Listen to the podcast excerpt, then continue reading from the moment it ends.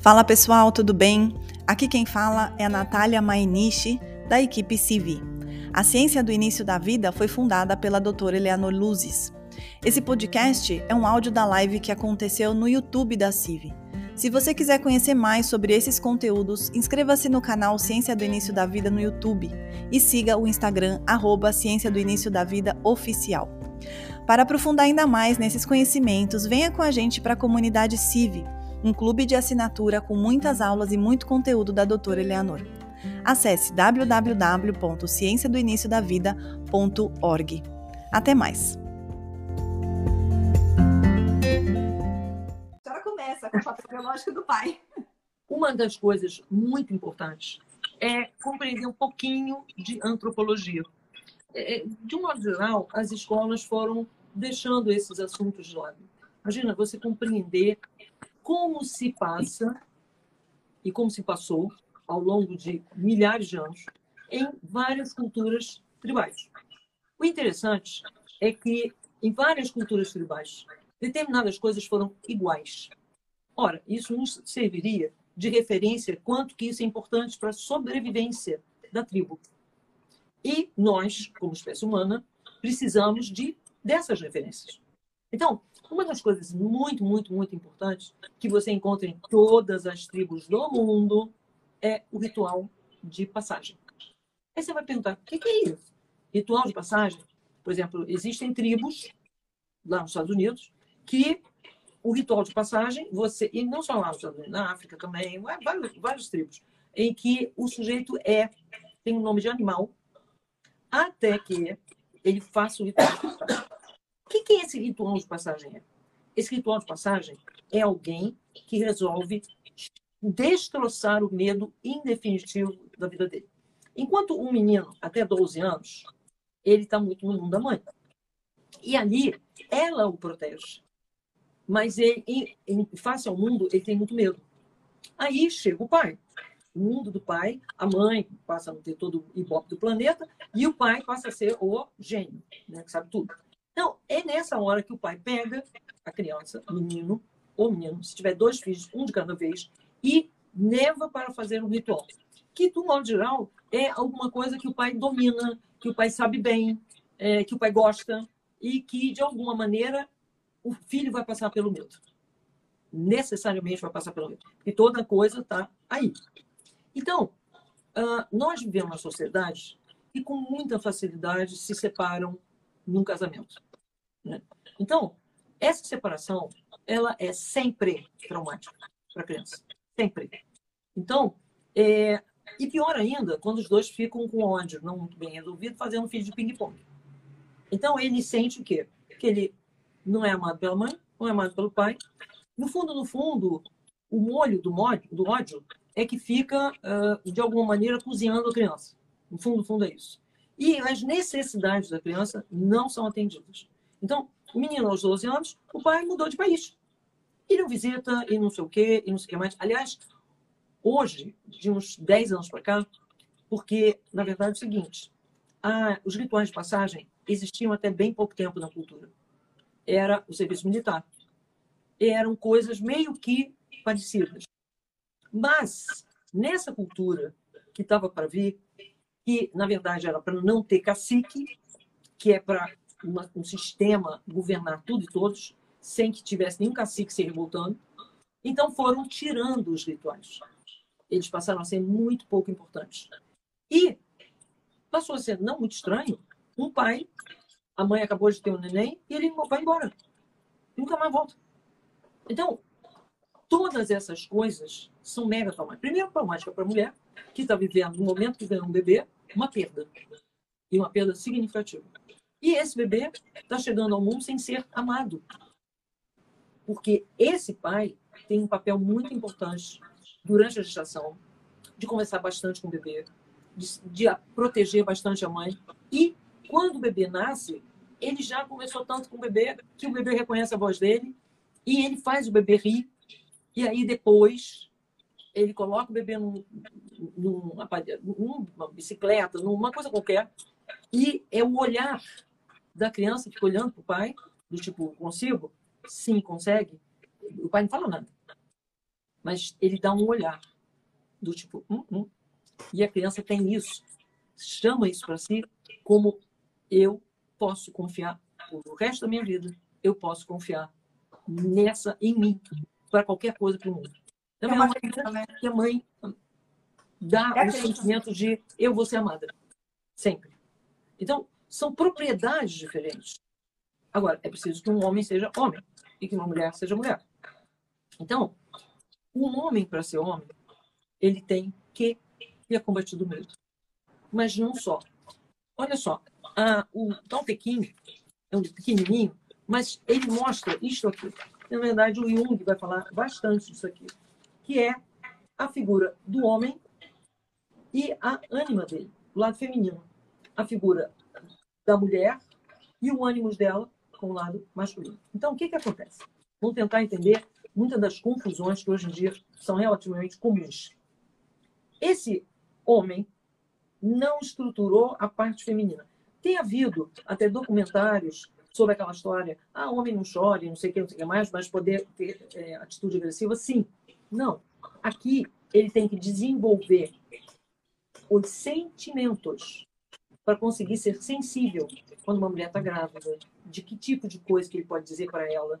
E a mesma coisa, ela viver esse feminino plenamente que acalenta e cobre o filho. Então, não é para ela estar tá vivendo a, a, coisa que eu tenho muito visto em clínica, que são mulheres que têm os filhos com homens e eles ficam meio a meio na casa da mamãe, mas não pagam as contas, não são pais. O homem é provedor, biologicamente provedor. Ele todo dia produz espermatozoide, é doidado. A mulher vai produzir um ovócito que vai sair a cada mês. E essa história de reserva ovariana, pelo amor de Deus, isso não existe. A, a, a mulher nasce com tantos ovócitos que ela terá por toda a vida, até 65 anos. Mas com essa história toda, esse blá blá blá de vamos fazer inseminação artificial, vamos fazer inseminação artificial, não é legal. Não é legal. Doutora, a senhora estava falando. Quantos mais porque assim, são milhões de espermatozoides por dia que o homem produz. E a senhora estava fazendo na, na, aula passada, na semana passada, essa relação com a abundância e com o prover do homem, essa relação com essa, com essa produção em abundância também. Né? Exatamente. Então, vamos lá. Um homem, biologicamente, produz milhões de espermatozoides por dia. Então, a coisa do ser pródigo é uma coisa que marca o homem. Você vê um grupo de homens num restaurante, eles fazem questão de quem é que vai pagar a conta. Eh, se tiver muito macho alfa, vai ficar. No final das contas, vão brigar. Porque é prazeroso. Presta bem atenção no que eu estou falando. É prazeroso para o homem ser próspero. Era ser, né, doutor? Então, aquele homem que quer dividir laranjada, ó, corre, jovem. Quer você pagar o suco no primeiro encontro. Exatamente. Vamos dividir corre o suco. Nananina, não, esse negócio aí, hum, hum, tá tudo torto porque ele não tem prazer de prover. Se ele não tem prazer de prover, está faltando alguma coisa profunda no masculino dele. E a mulher, ao produzir um ovócito por mês, ela é mais contida economicamente. E você vê que a mulher não é tão próspera assim com o grupo. Ela é próspera com a família. Ela é do tipo que deixa de comer para o filho comer. É, ela, o foco dela é basicamente a cria. E isso é o natural. Agora, ela casa com o alcoólatra, e aí ela deixa o filho passando fome, mas resolve que o marido vai poder comprar mais uma aquela garrafa de cachaça, mais a outra, mais a outra. Olha só. O que está aí são duas crianças. Essa mulher não é mulher. Esse homem não é homem. E ela faz o papel de mãe para ele. E ele, simplesmente, pelo não fazer nada, depende economicamente dela, garante a ela que ela não vai sofrer abandono. Mas quem está sofrendo abandono são os filhos. E ela também, no fundo, né, doutora? Ela só está repetindo na ilusão de que não vai. Mas aí que está, elas revivem a situação do abandono no nível mega. Uhum. Então, a criança não está não tá legal, ela passa uma noite em claro, ela vai trabalhar para burro, e ele vai chegar e vai ficar naquela coisa de garotinho de 11 anos, que fica vendo sessão da tarde, e nada, não paga uma conta, de nada. Aí ele tem um segundo filho com a outra namorada, aí o filho de 15, 15 dias vai para casa da mamãe dele. E aí ele acha que ele não é responsável economicamente por nenhum dos filhos. Esta barbaridade está ficando mais comum do que vocês pensam. A tragédia que há de virar dessa forma de educação, Não vamos ver? Mas... Doutora, tudo isso é em razão de ter sido retirado da sociedade o ritual de passagem, que faz do menino Sim. homem. Porque aí que tá. Quando a sociedade tirou tudo quanto era ritual de passagem, e tinham rituais de passagem até na nossa cultura extremamente violentos, como nas faculdades alemães de medicina, que o pessoal tinha que se cortar no rosto, e coisas bem bravas. Mas aí que tá. Aquelas pessoas enfrentavam tudo mais alguma coisa. É, o que fosse. Porque aí que tá. Eu digo o seguinte: vamos pensar num personagem que existiu num tempo e que mudou, que é o Tarzan. O que, que é que o Tarzan fazia? O Tarzan estava lá correndo, correndo, correndo de um bando de tribo, de leão, de orangotango, do diabo 4. E o que, que é que a Gene fazia? Torcia o pé, desmaiava. Então, tinha que voltar, pegar a Gene no colo, sair correndo que nem um louco, e lá no final, ele gritava, oh! que era para floresta inteira saber que ele era o Tarzan. Então, o que, que eu digo para as mulheres? Dá uma de Jane. Ele está reclamando disso, daquilo, daquilo outro, bota um problema mais. Deixa um pouquinho mais difícil, aperta um pouquinho Deixa mais. Deixa um pouquinho mais difícil, porque aí ele vai dar o grito. Tem Agora, que dar, né? Se não der, tem alguma facilitar, coisa. Facilitar, tirar esse pedacinho da mochila dele, mas esse pedacinho da mochila dele, ele vai ficar o garotinho de 11 anos vendo sessão da tarde. E os filhos? Uh -uh. Que é que tá? O Tarzan, ele fazia assim, ele se tornava a figura admirável. E aí, não era interessante. Homens fortes. Então começou a cultura do anti-herói no cinema. E o cinema ele teve muita importância, tanto no aspecto estético, quanto no aspecto do modelo de homem, modelo de mulher, sempre foi. Então, isso foi indo e os rituais, os rituais sendo retirados. Então, esses rituais sendo retirados, e veja bem, você tinha duas situações. Uma que era, vamos ter que ter um homem forte que lide com o medo. Por quê? Porque uma tribo, de repente, estava lá, aquele sujeito, à noite, ele tinha que proteger a tribo toda. Não tinha essa história assim, ah, puxa vida, tudo isso para mim. Não, não tinha. Era, vai proteger. E a tribo precisava ter confiança nele para poderem dormir em paz. Então ele ia e protegia. Aí ele estava vivendo o quê? Ele tinha já vivido um ritual de passagem e a tribo toda tinha reconhecido ele. Olha como é que é importante. Toda a tribo tinha reconhecido. Ou mudava de nome, ou alguma coisa acontecia, bastante simbólica, e ele era acolhido pela tribo. A outra maneira que acontecia de ritual, por exemplo, os pigmeus faziam isso, é a coisa estética. Todas as menininhas passavam a achar bonitinho os pigmeus com um, um dentinho desse jeito, de cor. Então, assim, um, um vizinho.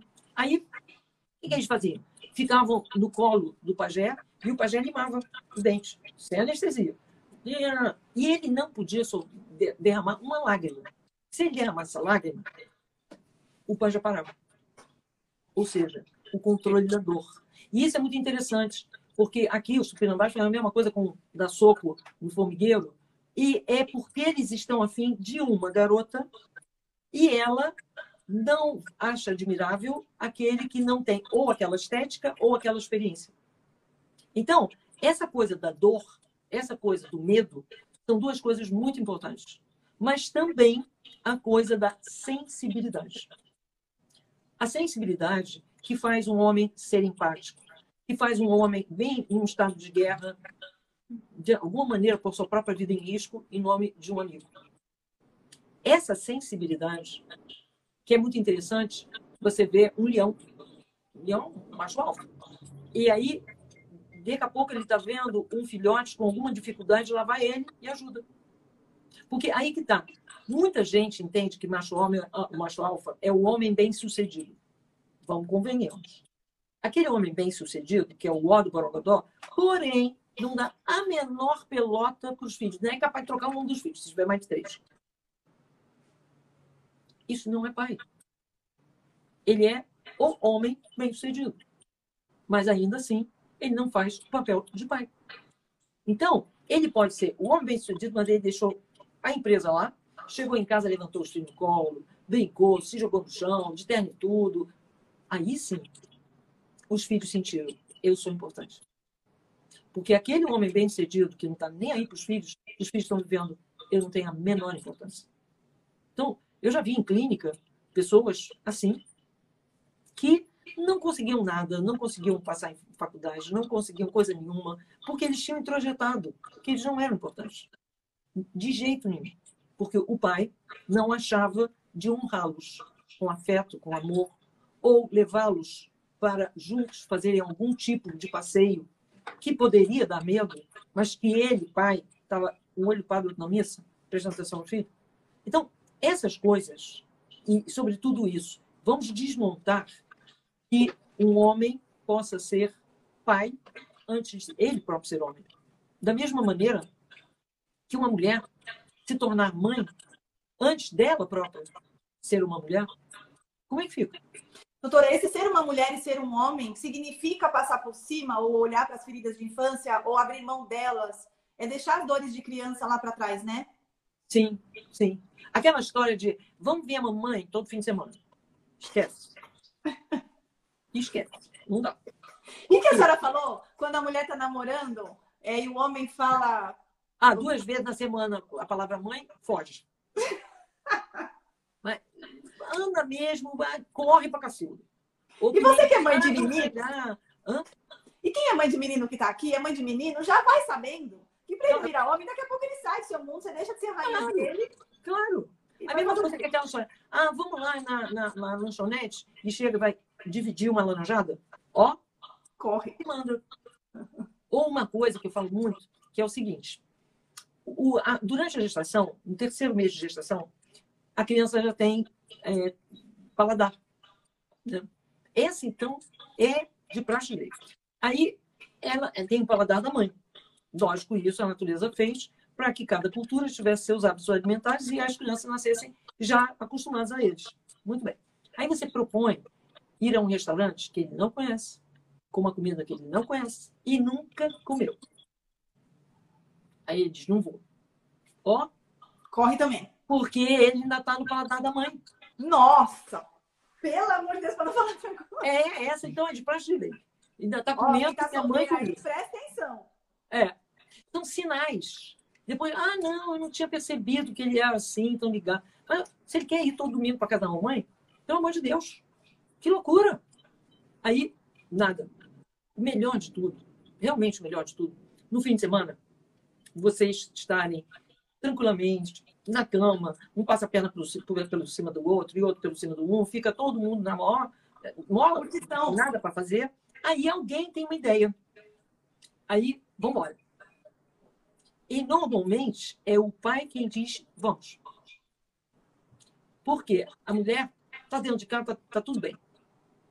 Mas o homem vai, é aquele, o filho diz, queremos ir, quero ir para não sei para onde. Vamos. Vamos. vamos. E lá vai ele, amarra não.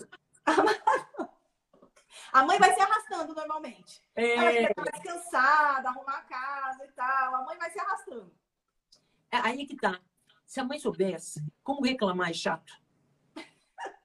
Mas é muito chato. É, é, é troca a reclamação por amor, atos de amor, vai ficar melhor. Hein? Vai ficar melhor. A coisa da mulher é a que trabalha a harmonia. Então, ela vai viver a harmonia. Essa harmonia é fundamental. E quando uh, o pai até quer levar o filho, sem saber que é um ritual de passagem, de forma meio que intuitiva, quer fazer algo mais aventureiro com o filho e é a mãe que não deixa? Aí que tá. Ela tá, é, ela tá entrando no território errado. A mãe vai vai para o altar dela feminino, vai rezar, vai desejar amor, desejar proteção, vai fazer tudo. Mas aí, hum, hum, não. Porque isto, olha bem, nunca uma mulher pode dar para o filho o ritual masculino. Ela, ah, mas meu marido me largou. Ah, mas meu marido não está nem aí. Tudo bem. Então você vai, de alguma maneira, ver um professor, um mestre de uma lei, de uma luta marcial, ou um homem que você realmente admire e que, de alguma maneira, assume esse, essa, esse papel. Pode ser até dentro da família. Mas esse papel uma referência, né, não pode assumir. É uma referência masculina para a criança, né? Conta para a doutora daquela paciente, eu não sei, um caso, alguém aí que a senhora que ela não tinha como levar para arte marcial ou para algum lugar, mas caiu na vida dela, ela rezou tanto que a oração de mãe é muito forte, que apareceu na vida dela uma referência para o filho. Ah, sim. E isso acontece mesmo. A, a, a mulher que quer, que quer muito a figura, uma figura masculina para o seu filho, esse homem vai aparecer. O anjo da guarda da criança sabe que precisa, a mulher com convicção de que sim. Aí que tá, ela tem que sair da síndrome da Mulher Maravilha. Olha só, Mulher Maravilha não é o feminino de Tarzan. Não é. Essa história de que eu dou conta de tudo, não dá. Não dá. Muito frequentemente, a mulher, ela vive muito mais o medo. Você vê isso num jardim de infância ou num jardim de praça pública. A, a mãe, frequentemente, não acha que o filho é capaz disso, capaz daquilo, capaz daquilo outro. Já o pai nem esquece a cabeça. O pai tem certeza que eles conseguem, né? Ele sabe que consegue. A gente morre de medo. E aí a senhora comentou de um exemplo de uma pessoa que também orou, rezou muito para Deus para aparecer essa figura masculina e acabou sendo um porteiro. Sim. Que foi Exatamente. Ela não achava, ela não tinha condição financeira para pagar nenhum curso, nada. E aí acabou sendo um porteiro, que gostava do garoto. E passou a ser, levar o menino para fazer é, tudo contra conserto disso, daquilo, daquilo outro. Aí você olhava assim, ué, mas ele está sendo um escravo, ele está sendo. Larga. Ele está sendo o. Aquele, sabe, o, o, a referência. A figura de referência. Ele, porque muito frequentemente, se você olhar as histórias masculinas, elas são duplas. Né? É o Dom Quixote, o Sancho Panza, é o Rei Arthur, o Merlin. Sempre um homem faz um outro homem. Então, ele estava de Sancho Panza, lá do porteiro? Legal. Ótimo. E eu, a senhora falou uma coisa muito engraçada quando a senhora, para mim, quando a senhora citou do Tarzan, que é verdade. Vocês conseguem imaginar o Tarzan com depressão na cama? Ah, não. Não dá. Então, assim, um homem que passa por isso, né? E a doutora vem ensinando muito a CIV, a alma da CIV é cuidar da criança para que não tenha trauma, né? A, a, criar de forma respeitosa e amorosa, a criança como uma autoridade espiritual. A senhora mesmo já falou essa frase aqui. Mas eu tinha a sensação que, uma, que um ritual desse geraria algum trauma no menino de 12 anos. Pelo contrário, né? A, a, o homem, é da natureza do homem ter que passar por uma situação de medo nessa idade para se tornar capaz, ser certo de que ele é capaz e homem, né? E aí a gente não consegue imaginar um homem que nem o Tarzan largado numa cama depressivo ou jogando um videogame. Enfim. Nem pensar. Nem pensar. Eles gostam da ação. Aí que tá. O, o, o homem, ele tem, se você vê, essa cintura é maior do que a da mulher. Então, essa cintura, nós éramos quadrúpedes. Quando nós nos tornamos bípedes, essa continuou sendo a cintura da luta. Então, a mulher tem a cintura do quadril maior, porque tem a ver com o parir. Totalmente diferente. Então, essa cintura aqui, ela precisa ser estimulada. Um homem que, de alguma maneira, fica naquela de não fazer nada, fica no cantinho, fica. Né? Ele tem essa cintura atrofiada. Quem tem essa cintura atrofiada, o corpo está falando. Nesse ponto, o Reich tinha razão. A, a, o corpo, a imagem corporal já está dizendo o que, que é que você está se querendo desenvolver. Então, aquele homem que não quer desenvolver nada, ele vai ficar jogando xadrez, coisa bem assim, que é o tempo todo eu estou travado. E vai estar travado fisicamente aquela coisa que vai aparecer na vida sexual. Que é aquele roteiro nível 1, nível 2, nível 3, nível 4. Deu. Tudo igual. É, é o burocrata sexual. Esse burocrata sexual é o quê? É alguém que não sabe trabalhar os próprios músculos. Não sabe trabalhar o próprio corpo. Então, ele fica lá naquilo que meio que funciona por arco reflexo, ok, mas ele não é. Ele não se entrega. Ele não se dá. Por quê? Ele estava com o pezinho amarrado ainda na mamãe, aos quatro anos de idade. Então, ele não vai levantar a criatividade dele. Da mesma maneira, a mulher, ela tem as danças que ela dança no sentido sensual, são dominantemente com um quadril. Olha só. A natureza não pega prego sem estupa, né? Então, todas essas coisas se combinam e são criativas. E a energia da sexualidade amorosa, ela transmite agora, que a gente está vendo transição planetária, ela transmite para o mundo uma quantidade de energia às vezes, superior a uma prece. É uma doação de amor. Isso quando você é o máximo do homem, é o máximo da mulher. Não está no sexo burocrático. Doutora, que facilmente morre. Desculpa. E aí a senhora falou na, na semana passada, a senhora deu exemplos de hoje de práticos de rituais de passagem que podem ser feitos hoje em dia. Sim. Uma das coisas que eu falo é pega um grupo de amigos e vai para o mato. Ah, não, não tem mato na cidade. Tem, sim. Aqui no Rio de Janeiro, vai ali para Caxias, tem mato.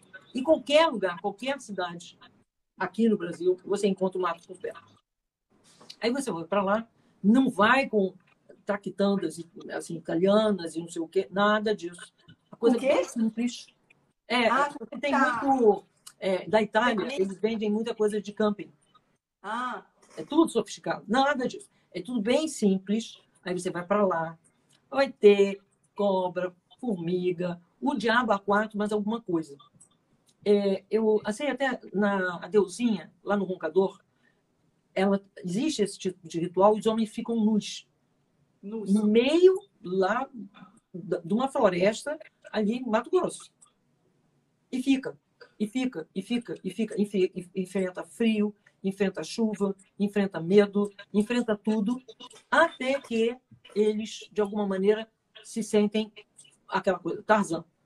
Há um momento que isso acontece, nunca mais na vida você vai viver medo.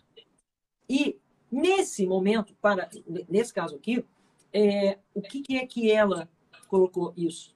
Porque essas pessoas vão viver experiências místicas extremamente fortes. E para tanto, não dá para ter medo. Se você está fazendo um trabalho de cura em um monte de pessoas, não dá para você ficar com medo. Doutora, a senhora, que não vem. a senhora falou da cobra, o coração aqui da mãe já ficou assim. Doutora do céu, mas assim, se eles vão para um lugar desse, que tem cobra, e aí? É. Cobra, escorpião, os capeta 4. Os capeta 4. E vai sair de lá muito bem eu vou falar, olha, vocês não voltarem vivo, eu mato vocês. Então trata de pelo menos voltar vivo. Mas, Mas aí tá. É, é muito interessante se você olhar em antropologia, com que frequência, olha que coisa interessante, com que frequência alguma, algum jovem morria no ritual de passagem? Raríssimo. Porque estava toda a energia da tribo lá, de alguma maneira rezando, todo mundo torcendo. Raríssimo acontecer. Porém, acontece aquela coisa que a, o Jung falava, a Von Franz falava do puer eternos. Aquele sujeito que é possuído por um arquétipo do pueril.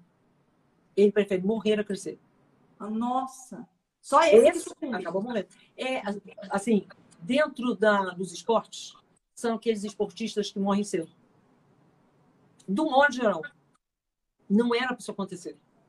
Essas hum. pessoas, na verdade, estão preferindo isto do que levar a vida adiante. Nossa, é. uau. O Puer Eternos. Ela tem um livro escrito só sobre isso. E, e, existe isso mesmo. É aquele sujeito que tomou droga, overdose, fez isso, fez aquilo. Enfim, ele acaba morrendo cedo. Porque, na verdade, se tornar o homem, o provedor, em geral, não são casados. Nem chegou aí. E eles vão e morrem cedo. E morrem cedo. E morrem cedo. Mas isso é muito raro, obviamente, dentro da espécie. A espécie se compõe dominantemente de homens que querem ser homens. Os rituais foram tirados da nossa cultura de propósito para criar uma cultura mais manipulada. E faz muito sentido, né? E faz bastante sentido, né? É você tirar os caciques das tribos. E aí realmente o controle fica mais fácil. Mas como o tema da, da live, eu queria só fazer um link para quem não pegou ainda. O tema da live é o papel biológico do pai. O papel biológico do pai é trazer para o ninho proteção e prover, né, doutora? E aí, hoje o que a doutora está falando sobre o ritual de passagem é a falta dele tirou do homem essa, esse prazer no prover, essa sensação de que é capaz de prover e proteger, né? Uhum. E aí a senhora também a senhora também estava contando na semana passada sobre um alguém que a senhora conhece que pegou um barco e foi com o filho lá no, nos Andes. A senhora lembra dessa história para repetir? Do, dos Andes, ah, que fez um parto. Foi, no, foi, de, foi de barco com o filho. Não sei se foi aqui na América Latina. Eu queria que a senhora, se a senhora se lembrasse, que a senhora repetisse esse caso. Foi um barco bem tosco também. foi com o filho, acho que eles tinham que remar, foi isso. Ah, eles se sim. viram. Sim, é, é, era um homem que ele era alcoólatra. Ah, E ele era alcoólatra e o filho estava na hora do ritual de passagem. Digo, ah, não sei o que você vai fazer, mas você vai se virar e vai fazer o ritual do teu filho, que era obeso. E ele vivia com uma mãe que era mega super protetora, aquela coisa da Mulher Maravilha. Né? Então, o que, que ele fez? Ele, obviamente, tinha que fazer uma coisa que ele gostava. Ele gostava de mar, ele gostava de barco. Só que aí, ele fez o quê? Ele foi para o Chile, Patagônia, e foi com o filho remar. Remar. Remar. Não tinha motor, coisa nenhuma.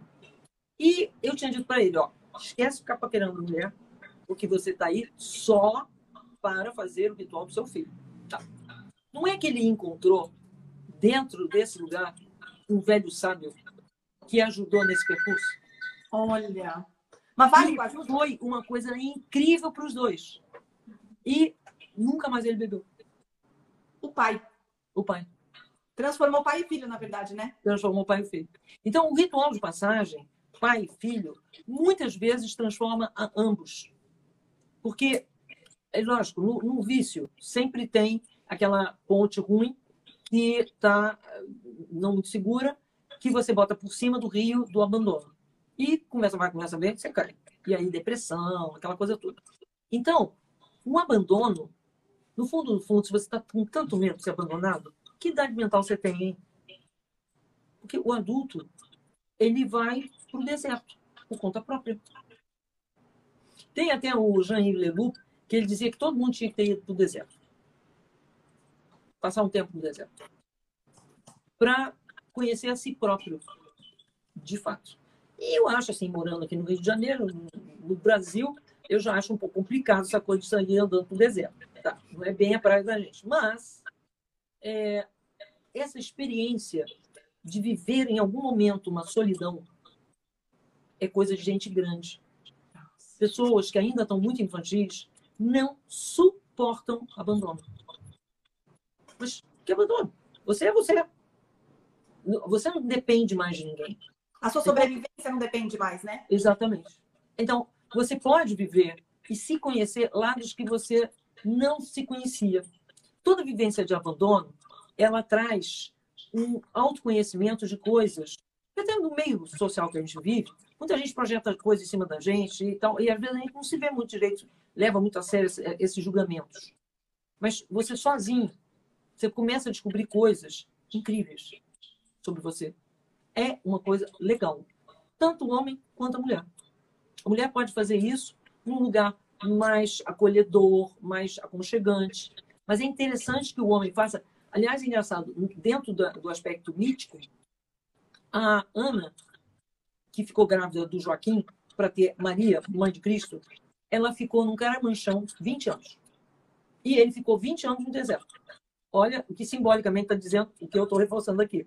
Quer dizer, essa situação de eu me conheço permite, que, permite a mim ter um filho ou uma filha que vai muito além das expectativas. Não. Então, é, o autoconhecimento ele passa por um nível de solidão. Existe a, o Vipassana, por exemplo, que as pessoas ficam lá nove meses, nove dias, em silêncio, fazendo meditação o dia inteiro. Uma coisa que não é tão complicado de fazer, mas é uma experiência legal. Doutora, fala de novo o nome, por favor. Vipassana. Tem no Google, né? Um retiro. Tem. É um retiro que as pessoas ficam em silêncio e o tempo todo voltadas para si próprias. Então, eu queria, eu queria fazer para a senhora. Deixa eu interromper só um pouquinho, porque a gente tem mais 15 minutos de live. Hum, É, eu queria trazer aqui uma pergunta que apareceu, interessante, que era bacana da senhora falar para essa pessoa, né? São muitas perguntas interessantes, a gente, claro, que não consegue fazer todas, e a gente tem todo um, roteiro, um raciocínio para a doutora seguir na aula. Mas tem uma, tem um- uma pessoa aqui, um, um homem dizendo assim: a minha ex-namorada terminou comigo e ela tá grávida de 16 semanas. Como eu posso ser, como eu posso ser mais presente para ela não se sentir sozinha? Então, assim, na condição que já tem, que já está de separado, ah, e a ex-namorada grávida, como é que ele pode. ah, Existe ainda uma forma dele dar proteção para esse bebê, para essa mãe? Primeiro lugar, a- essa mulher não ficou grávida do Espírito Santo. Não foi. Foi de você. Já que houve uma gravidez, portanto, houve uma materialização de um amor. Agora, ver e rever o que, que de infantil estava atrapalhando a relação e reverte, repensa. Mas essa criança que foi o Cosmo que te deu, agradece e cuida. Toda criança que vem merece ser cuidada. Eu vou te contar um exemplo de uma situação que me aconteceu. Eu tratei de um homem, tempos depois tratei de uma mulher, que disseram que era festa, não sei o que, não sei o que mais. E ela acabou engravidando. E um dia, quando ela estava com a filhinha de oito meses, ela foi lá no meu consultório, botou a filhinha no tapetinho, dirigida para ela, e eu desse lado de cá, ela disse para mim assim: Ah, eu vou me separar. Olha só. Eu disse assim: peraí. Você tanto quis ter o bebê, ele quis tanto ter o bebê. Isso aqui foi a materialização do amor de vocês, se vocês tinham consciência total, se não tinha. Ela veio, ela estava lá no cosmos, muito bem, muito obrigada. Veio para cá. Ela é a materialização do amor. Isso aqui é um pacto de sangue. Não dá sair para sair pela porta, não. Sabe o que a menina fez? Só vamos dizer é yes. Ah, sim. É isso mesmo, meses. Portanto, não é casual. Ninguém fica grávido casualmente. Inconscientemente, sim, mas casualmente não. E essa alma que vocês já se conheciam antes de encarnar, se ela chega no mundo, é para vocês conseguirem chegar a cada um dentro de si. E como? Como, gente? Criança ensina sobre a infância de vocês, sobre as estruturas que vocês viveram. A criança é um espelho que marca no dia exato que aconteceu um trauma com você. Ela é o tempo todo doação. Ela se sacrifica. Ela é capaz de quebrar um osso para dizer para você: neste dia aconteceu isso contigo. Eu estou aqui resolvendo essa história. Ah, quando você tem um guru desses na sua casa, não há que reverter as infâncias e esse hábito de sair correndo. Mas isso também é uma coisa que faz pensar a vida sexual que hoje em dia as pessoas praticam, jovens, é, fica com o João, Pedro, Manuel. Gente, isso não ajuda. Não ajuda uma mulher a se tornar mulher. E não ajuda que uma criança vem nessa história e você não, não assume a responsabilidade do que aconteceu. Não é dizer aquela história, ah, ela engravidou, ela que fique. Ah, ah. Não, mas a senhora entendeu que nesse caso ele até está tentando, né? E ela que terminou com ele e tal. Mas assim, foi... esse gancho que a senhora deu, a senhora vem falando isso em algumas lives já. É, a briga do casal sempre vai acontecer por conta das feridas de infância, da infantilidade deles hoje. Então, assim, para estar no seu adulto, você precisa olhar para suas feridas e saná-las. E a hora que você olha, inspira muito o outro a olhar também e não ficam duas crianças brigando. Então, assim, para essa pessoa, para essa pessoa que fez aqui a pergunta para a senhora, vale olhar para dentro, para as próprias feridas, o que foi que levou vocês a não estarem mais juntos de infantil, né? Vale tentar aí é, olhar para si mesmo, esse autoconhecimento, para conseguir dar uma, uma, uma proteção para o filho, né? E uma presença para o filho. E ver essa criança com um verdadeiro guru que vai mostrar para você. E vai mostrar para ela o que, que eles têm, vocês têm que crescer.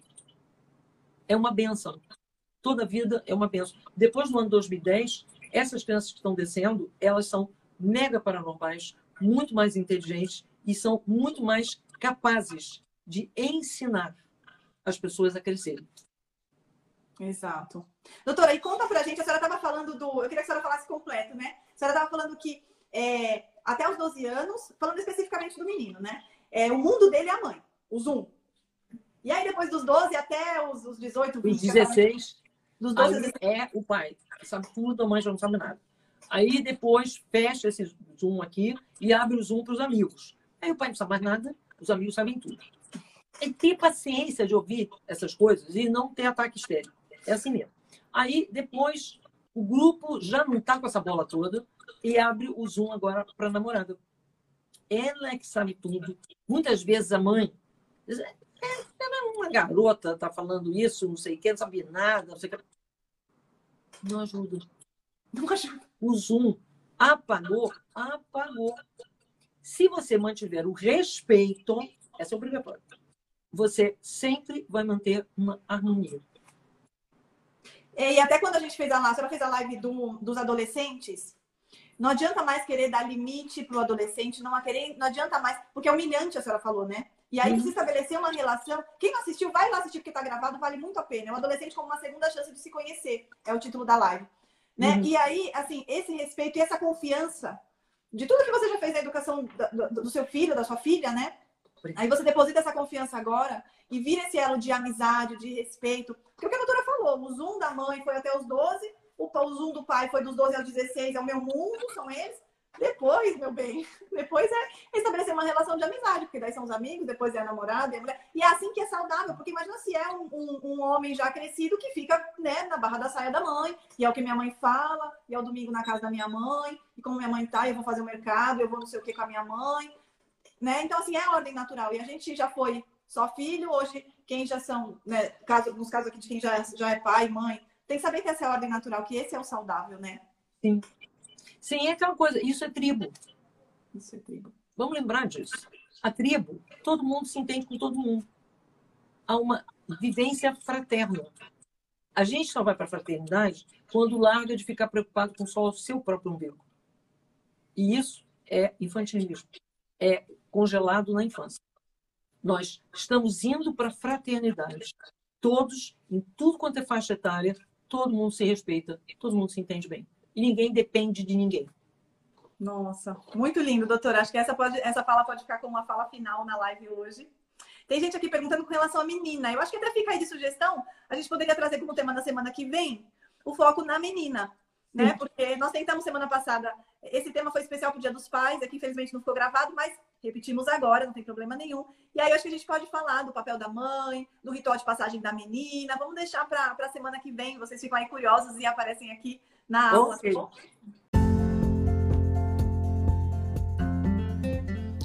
E essa foi mais uma live transmitida pelo YouTube e Instagram.